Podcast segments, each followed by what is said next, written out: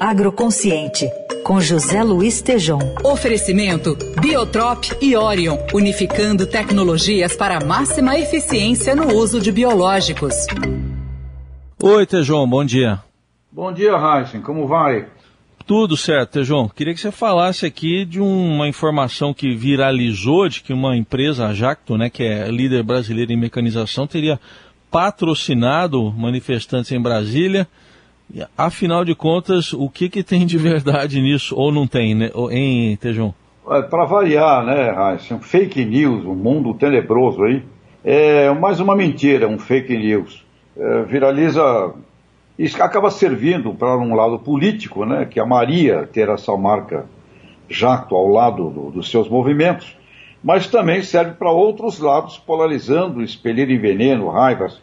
Ou seja, ontem eu conversei é, longamente com, a, com, a, com, o pessoal da JAP. Eu tenho para essa empresa assim, um carinho especial, porque eu trabalhei, eu fui formado lá, sabe?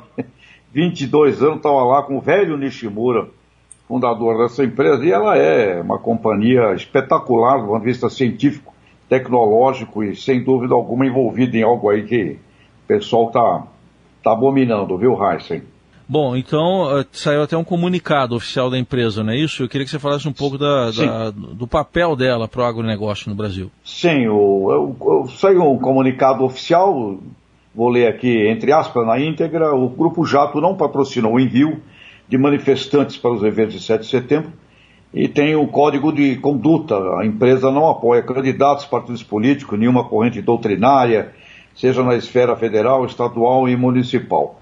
E, de verdade, a importância científica tecnológica eh, de empresas como essa é muito importante na segurança estratégica do agro brasileiro, Heisen, porque tem um nível de nacionalização muito grande de todos os seus componentes, do conhecimento, e num mundo cada vez mais competitivo, é muito importante que a gente tenha aqui dentro do Brasil um conhecimento sólido, científico, e no caso, da Jato é uma companhia líder no setor de mecanização e tem algo sensacional lá em Pompeia, a Fundação Sunji Nishimura de Tecnologia, que é hoje, Heisen e ouvintes, é considerado o melhor local de educação do estado da arte para o conhecimento de Big Data no agro, mecanização da agricultura de precisão, portanto, uma organização que merece aqui o nosso carinho e também aqui essa nosso, nosso momento desmentindo que tenham patrocinado ônibus, 100 reais para cada pessoa,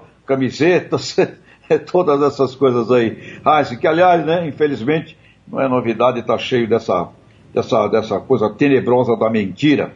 E, Heisen, se me permite, eu acabei de receber aqui agora, bem agora, uma informação, eu quero passar os meus sentimentos de pêsames. Faleceu ontem, eh, faleceu ontem o doutor Pente, Fernando Penteado Cardoso, um símbolo da agronomia brasileira e um homem com 106 anos de idade, além de foi o fundador da, daquela famosa Comaná do Bandudá, uhum. e depois disso criou a AgriSUS, uma, uma fundação voltada à agricultura de sustentabilidade.